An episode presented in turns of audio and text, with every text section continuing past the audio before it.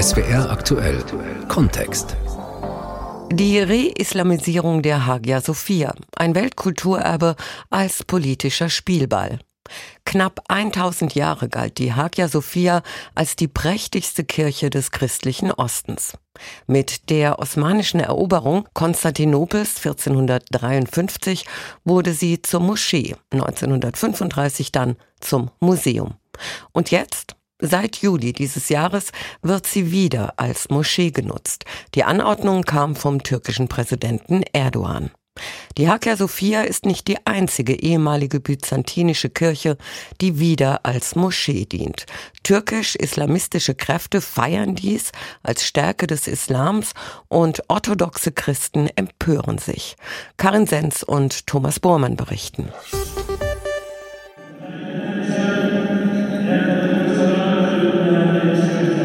Gleich fängt das Gebet in der Hagia Sophia an.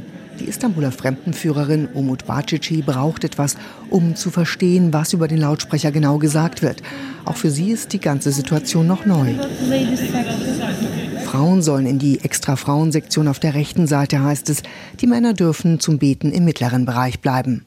Umut Bacici läuft in Strümpfen rüber, wo schon ein paar Frauen bereit zum Beten knien. Die Schuhe bleiben im Vorraum in dunklen Holzregalen. Das Personal weist einige Touristinnen darauf hin, ihr Haar mit einem Schal zu bedecken. Es hat sich einiges verändert, erklärt die 43-Jährige. Sie haben Teppich ausgelegt. Das ging alles recht schnell. Dann kamen diese ganz neuen Abtrennungen für den Frauenbereich dazu und sie haben Vorhänge angebracht. Wir werden das sehen, wenn wir zurück in den mittleren Bereich dürfen. Sie bedecken die Gottesmutter und Jesus Christus und auch ein weiteres Mosaik von Engel Gabriel. So this is what they have covered also. Tatsächlich ist im Innenraum das Umphalion, ein Bodenmosaik am Platz des Kaisers, nicht unter dem türkisfarbenen Teppich verschwunden. Inzwischen knien zahlreiche Männer im Innenraum und Frauen im kleinen Bereich auf der Seite. Dazwischen die wenigen internationalen Besucher, die es in Corona-Zeiten noch in die Hagia Sophia zieht. Die meisten packen ihre Handys weg, versuchen sich dezent im Hintergrund zu halten, um nicht zu stören.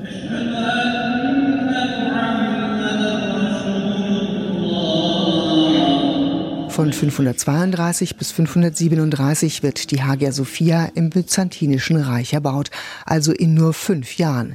Mehr als 900 Jahre lang ist sie dann Kirche, bis 1453. Dann erobert Sultan Mehmed II. Konstantinopel, das heutige Istanbul. Der Bau wird zu Moschee. Kirchenglocken, der Altar, Ikonen, christliche Insignien und Mosaike zerstört, übermalt oder verschleppt und Minarette angebaut. Aber auch diese Phase hat ein Ende. 1934 entscheidet Republikgründer Mustafa Kemal Atatürk, die Hagia Sophia soll für alle als Museum zugänglich sein. Immer wieder gibt es Gerüchte, dass Konservative den Bau wieder als Moschee nützen wollen. Aber erst diesen Sommer macht das oberste Verwaltungsgericht der Türkei den Weg dafür frei. Bei vielen aus der säkularen türkischen Gesellschaft schlägt das keine großen Wellen, weder in die eine noch in die andere Richtung. Kemal, ein Istanbuler Arzt beispielsweise, war erst dagegen, inzwischen sieht er es entspannt. Kiliseden camiye, camiden kiliseye geçişler her zaman olmuştur. Es gab immer Übergänge von Kirchen zu Moscheen und von Moscheen zu Kirchen. Und es war nie ein Problem, wenn man es einfach als einen Ort des Gebets sieht. Wichtig ist, das kulturelle Erbe zu schützen. Für viele gläubige Muslime geht im Sommer beim ersten Freitagsgebet seit mehr als 80 Jahren ein Traum in Erfüllung, auch für diesen Mann aus dem Osten der Türkei. Wir sind aus Adiyaman für die Eröffnung der Hagia Sophia gekommen.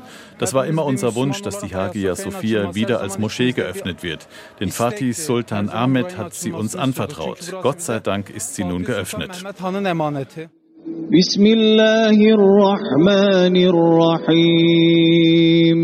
Am 24. Juli feiert er mit 350.000 Besuchern und Präsident Erdogan. Fast wie ein Eroberer besteigt der Chef der Religionsbehörde Dianet Ali Erbash mit einem Schwert die Gebetskanzel und zitiert Worte, die dem Propheten Mohammed zugeschrieben werden. Eines Tages wird Konstantinopel erobert werden. Gesegnet ist der Herrscher, dem dies gelingt. Die Hagia Sophia ist vor der Zeit von Mohammed II. nicht irgendeine Kirche. Sie ist Krönungskirche der byzantinischen Kaiser, Kathedrale des ökumenischen Patriarchats Konstantinopels, ein universelles christlich-spirituelles Zentrum. Für viele orthodoxe Christen gilt sie auch heute noch als großes Heiligtum. Janis Galizis gehört der griechisch-orthodoxen Gemeinde in Istanbul an. Rund 2000 Mitglieder hat die Gemeinde in Istanbul heute noch. Anfang der 30er Jahre sind es noch rund 100.000. Sie haben schon immer viel mitgemacht, sagt Janis Galizis. In den 40er Jahren beispielsweise wird eine spezielle Vermögensteuer eingeführt, die vor allem Minderheiten trifft. Wer nicht zahlen kann, wird in ein Arbeitslager deportiert. Dann das Pogrom am 6. und 7. September 1955. Danach die Unruhen auf Zypern, die sich bis hier ausgewirkt haben. Tausenden Griechen wurde in Istanbul 1963 die Aufenthaltserlaubnis entzogen. Da ist uns wirklich Schlimmes widerfahren. Die Hagia Sophia jetzt schlägt da keine so große Wunde, aber wehmütig stimmt es uns schon. Janis Galizis ist etwas über 60. Er hat nie woanders als in Istanbul gelebt und erzählt von vielen guten Jahren hier, auch unter Erdogan und seiner Partei. Vor allem in den ersten Regierungsjahren der AKP hat es gegenüber den Minderheiten eine Politik gegeben, die Applaus verdient hat. Und unsere Stimmen als Wähler noch dazu. Was auch immer in den letzten paar Jahren passiert ist, das können wir nicht nachvollziehen. Irgendwas hat sich verändert. Man ist uns gegenüber plötzlich voreingenommen. Die Hagia Sophia in Istanbul ist nicht die einzige Kirche in der Türkei mit diesem Schicksal. Die Sophienkirchen von Iznik südöstlich von Istanbul und Trabzon am Schwarzen Meer werden schon 2011 bzw. 2013 wieder zu Moscheen. Und auch die berühmte Chora-Kirche, ebenfalls ein Museum am Goldenen Horn in Istanbul, will Erdogan umwandeln. In ihr gibt es wohl die spektakulärsten byzantinischen Mosaike von Istanbul. Wieder hagelt es Kritik. Im Sommer eröffnet der türkische Präsident das Felsenkloster Sumela im Norden des Landes wieder. Das Museum war restauriert und gegen Steinschlag und Erdrutsch abgesichert worden.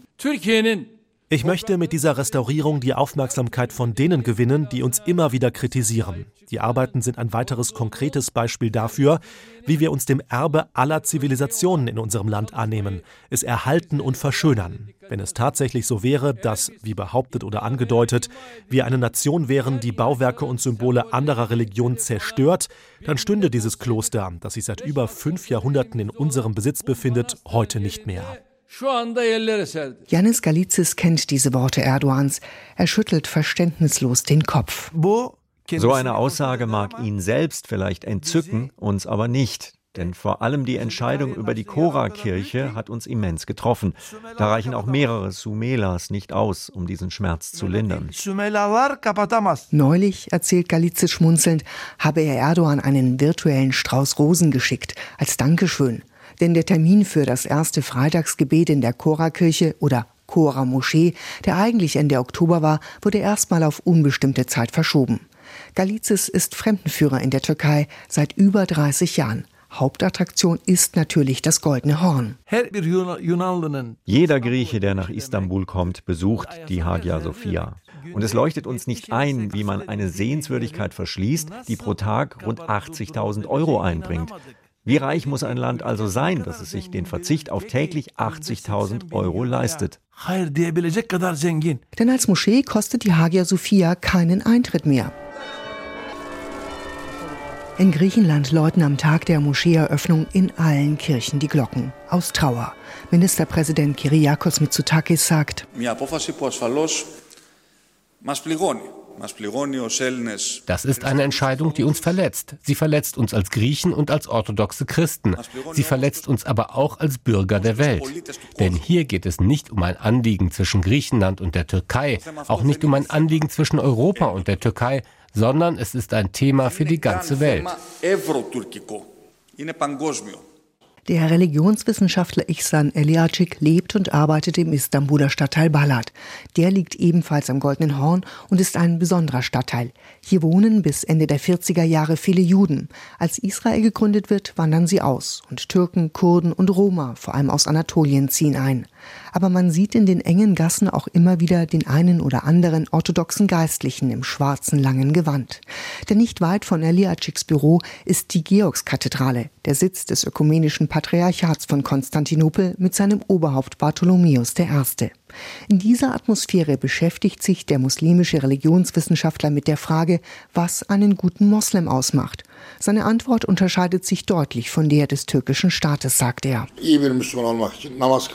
In ihren Augen ist ein guter Muslim nur einer, der sich zum Gebet verneigt, der fastet, der eine Wallfahrt macht, der sich verschleiert und in die Moschee geht.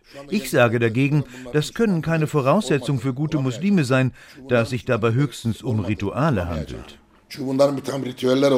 Eines dieser Rituale zelebriert der Chef der türkischen Religionsbehörde Diyanet Ali Erbaş am Eröffnungstag der Hagia Sophia.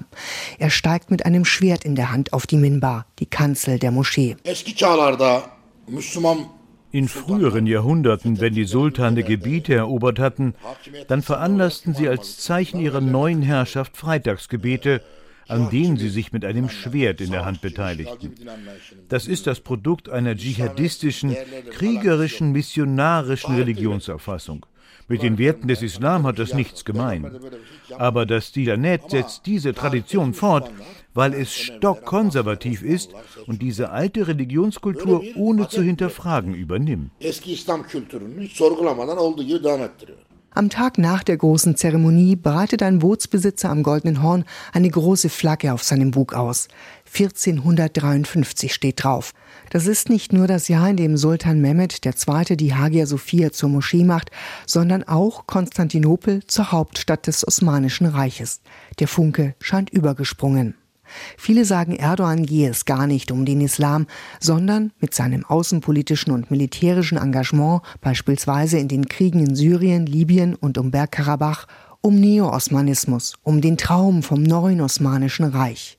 Dabei sei die Hagia Sophia ein wichtiges Symbol. Ihsan Eliacik teilt das nur bedingt.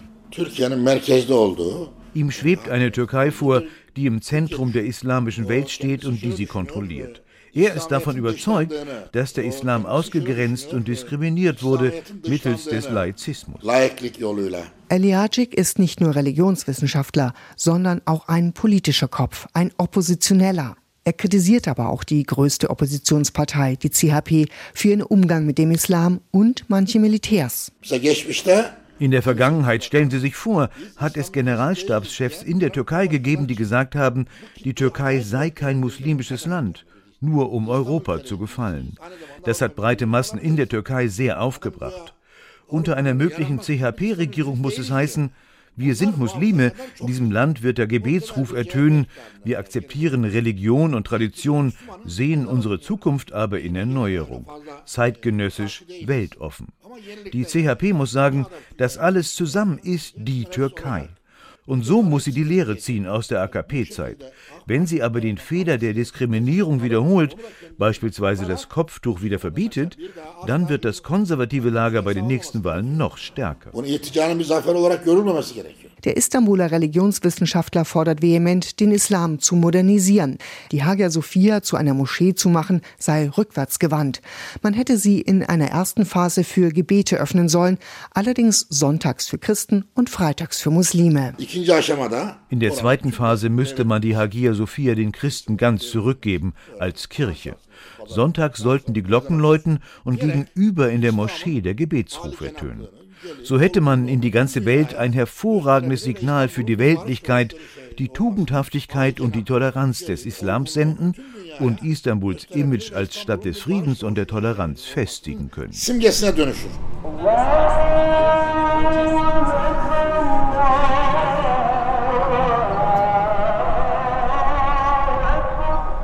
Gegenüber, da ruft die blaue Moschee zum Gebet. Darum herum zahlreiche andere.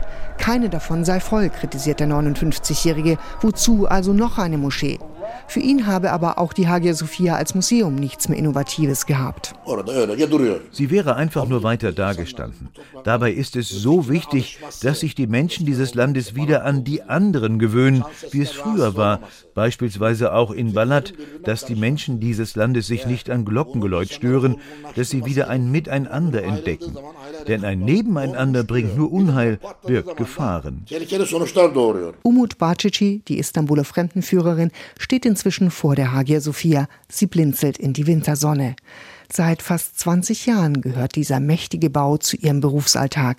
Die Veränderungen jetzt können der speziellen Magie dieses Ortes nichts anhaben, findet sie. Hagia Sophia die Hagia Sophia ist ein Ort, der alle willkommen heißt, wo sich alle unter einer Kuppel versammeln, egal welcher Religion sie angehören, an was sie glauben, woher sie kommen. Das spielt keine Rolle. Die Hagia Sophia ist wie das Herz der Welt. Und dieses Herz schlägt immer noch. Uh, the heart beats here, really. It still beats. Die Re-Islamisierung der Hagia Sophia. Ein Weltkulturerbe als politischer Spielball. Das war SWR aktuell Kontext von unseren Korrespondenten Karin Senz und Thomas Bormann.